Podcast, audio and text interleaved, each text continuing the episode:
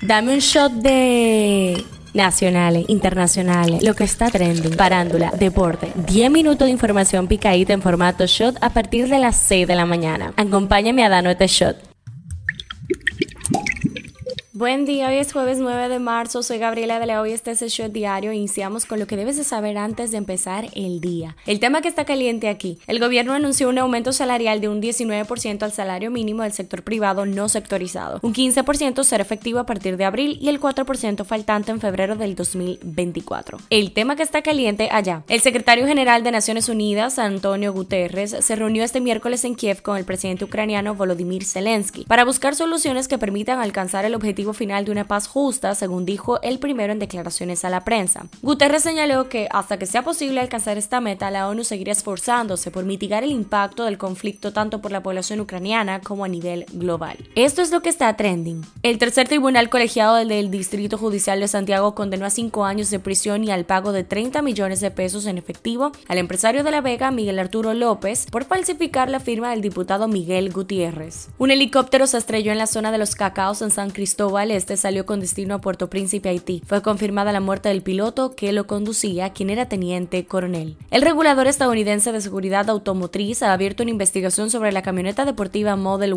Y de Tesla, tras recibir dos denuncias de que los volantes pueden desprenderse durante la conducción. La pesquisa afecta a unos 120.000 vehículos del modelo del 2023, indicó la Administración Nacional de Seguridad del Tráfico en las carreteras de Estados Unidos. El Ministerio de Educación inició la elaboración de un código de ética para regular las relaciones socioafectivas de los docentes, personal técnico y administrativo, como los estudiantes del sistema de educación preuniversitario, a raíz de lo ocurrido con la adolescente Esmeralda Riches y la existencia de hechos y conductas inapropiadas registradas en los centros educativos. Politiqueando en Chin. El expresidente Leonel Fernández afirmó anoche que el discurso del presidente Luis Abinader el 27 de febrero estuvo marcado por una actitud de autocomplacencia y autoalabanza en la que abunda las exageraciones y las manipulaciones estadísticas, pero no pudo exhibir realizaciones ni mejores reales en la economía, los servicios y el bienestar colectivo. El Senado aprobó en primera lectura el proyecto de ley que busca incluir el teletrabajo como una modalidad laboral en la República Dominicana. Este proyecto modificaría la ley 1692 que aprueba el Código de Trabajo. La iniciativa, que fue presentada por los senadores Iván Lorenzo y Santiago José Zorrilla, tiene por objeto regular todo lo relativo al trabajo a distancia o teletrabajo en el país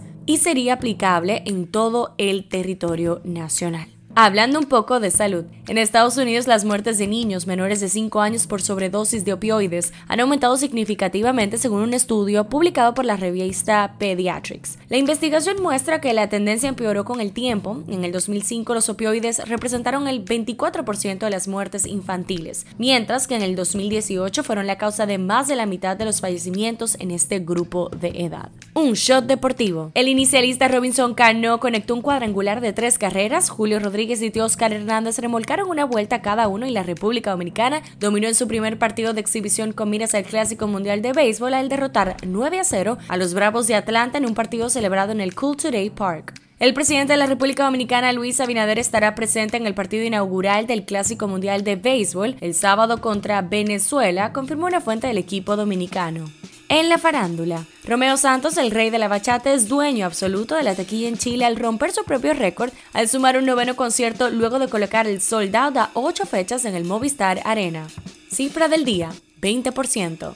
Un informe reciente revela que el 20% de los estudiantes que obtienen una beca para estudiar en el extranjero deciden quedarse fuera de su país de origen. Esto es según un estudio realizado por el Ministerio de Educación, el cual examinó el destino de los beneficiarios de becas entre 2015 y 2020.